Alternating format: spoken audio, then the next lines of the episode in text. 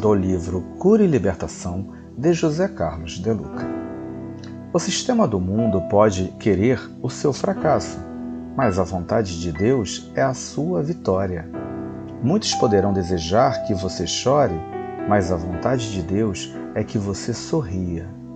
O mundo pode lhe roubar todas as oportunidades, mas a vontade de Deus sempre lhe abre uma nova porta. As pessoas podem dizer que você jamais dará certo na vida, mas a vontade de Deus prepara um caminho certo só para você.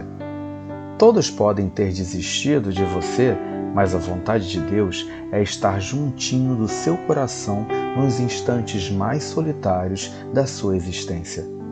O apóstolo Paulo aconselha: sede transformados pela renovação das vossas mentes para que experimenteis qual seja a boa, agradável e perfeita vontade de Deus.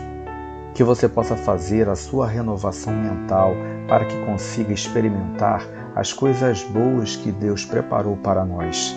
Sem a renovação da nossa mente, não haverá renovação das nossas células doentes, não haverá transformação das energias negativas que nos acompanham, não haverá abertura de caminhos para a nossa prosperidade, nem haverá espaço para que o amor entre em nossa vida.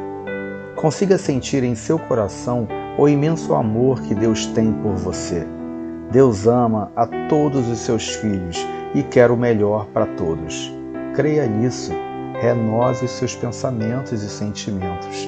Que seu dia seja lindo e abençoado. Bom dia.